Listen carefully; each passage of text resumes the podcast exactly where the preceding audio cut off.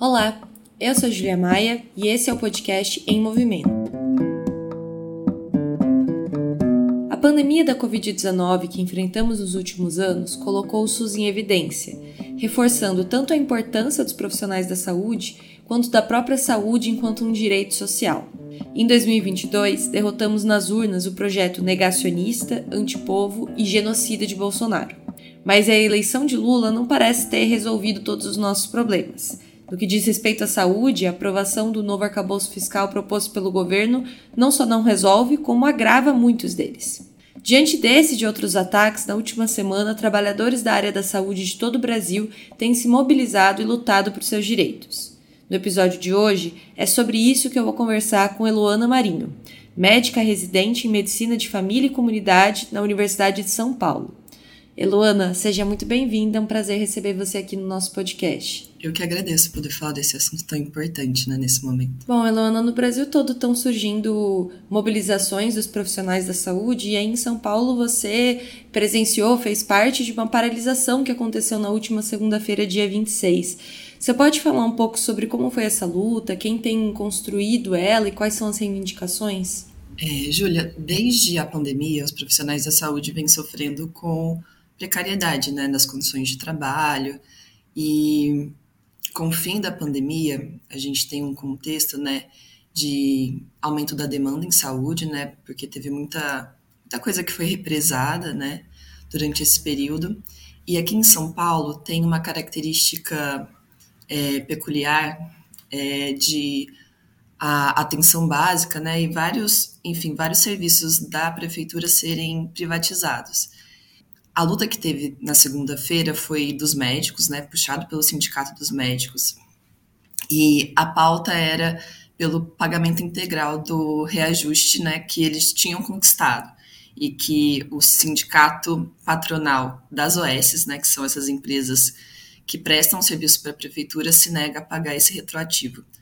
E esses médicos, então, trabalhadores das, das OS, decidiram deflagrar esse movimento para pressionar o sindicato patronal a pagar esse retroativo. Mas a gente pôde ver né, lá no ato que, para além da, da questão da pauta econômica, tinha um descontentamento grande assim dos profissionais em relação às condições de trabalho, ao aumento da demanda, é, e eu acho que isso é, é um sentimento mais generalizado entre as outras categorias da saúde também. E sobre isso de uma certa, é, uma certa insatisfação generalizada, isso é tanto dentro da categoria dos profissionais da saúde, mas inclusive da população no geral, né? De sentir que o acesso do direito à saúde ainda é muito negado no nosso país. E eu queria te perguntar também, é, entre as reivindicações que vocês têm, para além da pauta econômica, o que, que a gente precisa, o que, que o SUS precisa para a gente mudar esse cenário, conseguir construir um sistema de saúde, de saúde que realmente seja digno para os profissionais da saúde e que também abarque, seja capaz de atender a população? Ah, ótima pergunta. Eu acho que assim, o SUS, desde quando ele surge, né, ele vem sofrendo ataques. Eu acho que o SUS é uma política, na verdade, um pouco contra a maré, né? Pensando no momento em que foi aprovado, depois do processo de redemocratização, mas num contexto geral de avanço do neoliberalismo, né? É, e eu acho que num país como o nosso, né, de uma estrutura racista, né, ter um sistema que coloque como direito o acesso à saúde é, é muito importante, mas também bastante contra, contra-intuitivo, né, na lógica geral e o SUS sofre com um subfinanciamento desde, desde o seu nascimento, né? Então a gente nunca teve um sistema que foi, é, enfim, investido totalmente. Eu acho que tem insuficiências que vêm é, de um período maior do que, por exemplo, a pandemia ou a pós-pandemia, né? Ou, ou, mesmo o próprio governo de Bolsonaro. Mas é, depois de 2015, né, com o governo Temer, e aprovação do teto de gastos, o que a gente teve foi uma realidade de desfinanciamento do SUS. Então, para além do subfinanciamento que já era histórico, a gente começou a tirar dinheiro né, do sistema. E num contexto de pandemia, né, que a gente teve uma necessidade de, de aumento do investimento, né, porque tinha uma crise sanitária global e, e muito impactante, é, ficou muito ruim, né? Imagina a condição de trabalho para quem está no SUS e a condição de atendimento é péssima, né? E eu acho que, é, para além disso, né, no atual momento, a gente tem uma pauperização né, da população no geral, que tem uma relação direta com a piora das condições de saúde. Né?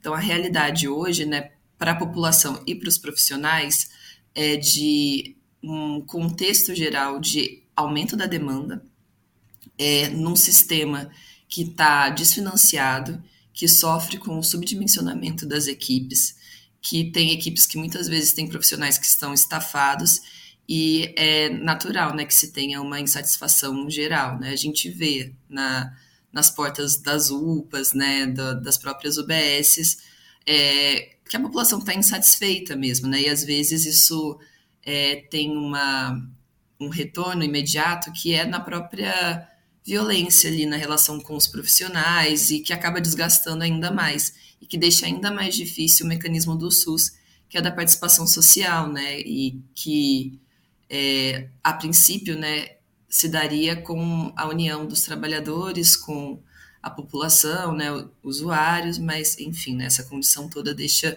tudo mais, mais complexo. Teve um elemento que você comentou que eu queria até perguntar, que é sobre essa questão da pauperização da população, né? É, a gente passou é, por um ciclo no nosso país de, de crescimento econômico que, ainda que com desigualdades, atingiu várias classes sociais e eu posso estar falando por um olhar muito empírico e até peço para você me corrigir se eu estiver falando bobagem, mas de que muita gente passou a investir, por exemplo, na saúde privada, a partir do momento que teve uma certa condição financeira, saúde e educação foram as áreas que, que mais né, a população, quando ascendeu minimamente, começou a investir. E a gente passa hoje por uma crise econômica que boa parte daqueles que tinham saído de uma situação de pobreza retornam a ela é, novamente, e essa condição de arcar do próprio bolso é, com, com a saúde privada deixa de existir. Então eu queria também te perguntar se você sente esse movimento e se ele teve um impacto no SUS. Sim, dá para sentir esse movimento, né? É, tem um termo que alguns profissionais de saúde usam, que é, são os pacientes SUS dependentes, né? Eu não gosto muito desse termo, mas enfim, a gente vem ouvindo ele mais, assim, nas UBSs, é, no, até na, nos locais de ensino um pouco, né, da universidade, é, o aumento de pessoas que acabam recorrendo ao SUS, né? Aqui em São Paulo a gente tem muito plano de saúde que é um subplano de saúde, assim, que são planos bastante ruins, e que acabam, por exemplo, né, a pessoa tem esse plano, ela passa em uma consulta, mas não consegue arcar com os exames. Aí ela passa no SUS. Então fica uma relação que é muito muito difícil, né? Porque é isso, né? É, você tem uma pressão que já existia é, no sistema, você tem uma nova pressão que vem dessa classe média, classe baixa, que volta para o sistema, numa condição pior, né, de, de necessidades em saúde, né, é difícil se organizar a partir daí, principalmente quando não se tem um planejamento para isso, né. Sim. E teve um outro aspecto da sua fala que também queria perguntar, que você demarcou temporalmente que a partir da aprovação do teto de gastos foi um momento é, que marcou assim um processo de crise maior dentro da saúde pública pela retirada de investimentos. E eu comentei na abertura, e acho que é um tema relevante para falar sobre saúde no nosso país hoje, que foi a aprovação do novo teto de gastos na prática, né? Que é o novo arcabouço fiscal foi proposto pelo governo, piorado pelo Centrão, e que ainda que tenha alguns dispositivos diferentes, na prática também é, limita o investimento em saúde em educação, inclusive. Né? E, e, e tem até uma, um certo movimento sobre a possibilidade de retirar o piso mínimo que existe constitucionalmente definido para a saúde e para a educação. Então eu queria também te perguntar qual o impacto que você acha que vai ter a aprovação dessa nova política fiscal para o SUS e para a área da saúde pública no geral. Olha, Júlia, eu vejo com é, muito temor, né, a aprovação do arcabouço, do arcabouço fiscal. E eu acho muito uma pegadinha, né, ele não ser chamado de teto de gastos, né, porque na prática é. é num setor mais de vanguarda da saúde, a gente vê até uma dificuldade de discutir o novo arcabouço fiscal por conta disso, assim, né? Acho que tem uma, nesse setor de vanguarda, uma felicidade muito grande da, da saída do, do Bolsonaro, né? E uma vontade de é, promover o governo Lula, né, a, a partir dessa necessidade de combater o bolsonarismo, que a gente sabe que não é muito por aí, né? Acho que se o governo não tiver condições de fazer o programa que prometeu, né, principalmente para para a classe trabalhadora, né, que teve um, um, compromisso, né, no segundo turno com isso, acho que vai ser muito difícil a gente conseguir é, derrotar o bolsonarismo na base. E na saúde, a gente acha a gente está fazendo uma discussão dentro do nosso núcleo aqui de São Paulo, como é impactante você não é, estabelecer um financiamento adequado né, para o SUS. O novo acabouço fiscal, na verdade, ele limita né, a, a no máximo é, 1,7% né, o, o, o, investimento é, na, nos serviços de serviços públicos, né, inclusive na saúde. E se a gente for fazer um retrospecto assim do governo Lula mesmo, isso é muito aquém daquilo que o primeiro e o segundo governo Lula investiram, né? E que já foi insuficiente. Então, o que a gente prevê é que o novo teto de gastos, né, o arcabouço fiscal, ele, na prática, vai limitar os investimentos, vai tornar muito difícil que exista uma melhoria mínima, que a gente sabe que é insuficiente, mas importante, né, nos serviços públicos de saúde, e vai pressionar é, tanto os profissionais quanto a população para uma insatisfação, né? O que, que, a gente vai fazer com isso? Eu acho muito perigoso, inclusive, para o governo no geral e para a esquerda, né? A gente ter é, um novo teto de gastos aprovado. E é claro que isso vai refletir principalmente na, na população que está em piores condições, né? nas periferias, né? É, é, assim, é muito temeroso, assim, essa aprovação do, do novo arcabouço fiscal. E também tem um reflexo muito pesado sobre os próprios profissionais da área da saúde, né?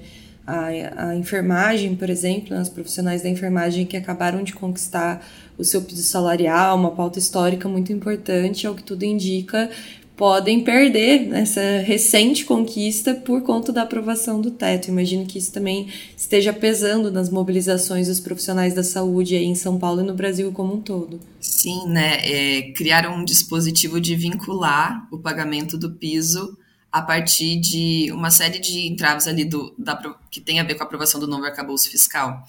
E você sabe que o curioso é tão difícil é, esse debate.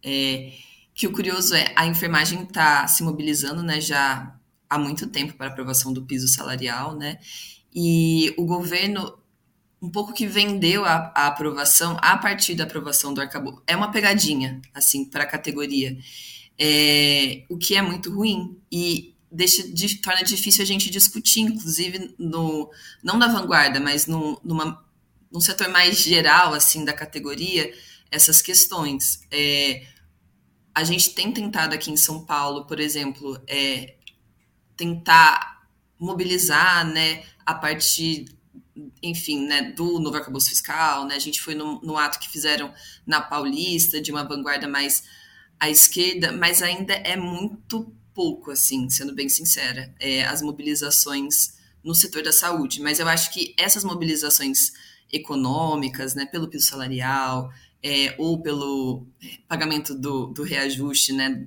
da database das categorias da saúde, ela, ela nos ajuda a poder colocar para as categorias essa discussão também. Aqui, entre os médicos, a gente percebeu isso né, no, no na segunda-feira, que foi possível a gente trazer essa discussão a partir de uma pauta mais específica. Sim, é um pouco o movimento, né? A gente conseguir conectar com a realidade do que cada um está vivenciando ali na base é, com as pautas mais gerais, porque como você falou, esse novo teto de gastos não está sendo muito bem divulgado enquanto o novo teto de gastos, né?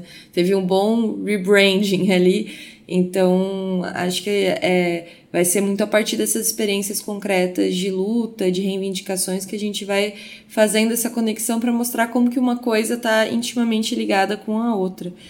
E para a gente ir encerrando, Luana, eu queria te fazer uma última pergunta que é um pouco sobre os próximos passos que você vê dessa luta da saúde.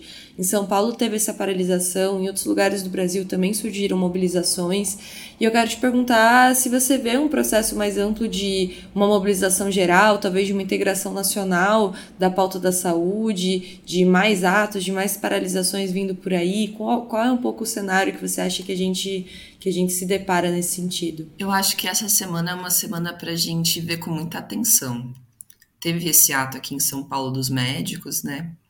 É, no dia 28, teve ato pelo, pela aprovação no STF né, do, do piso salarial da enfermagem em várias cidades do Brasil, né, incluindo São Paulo, Brasília, BH.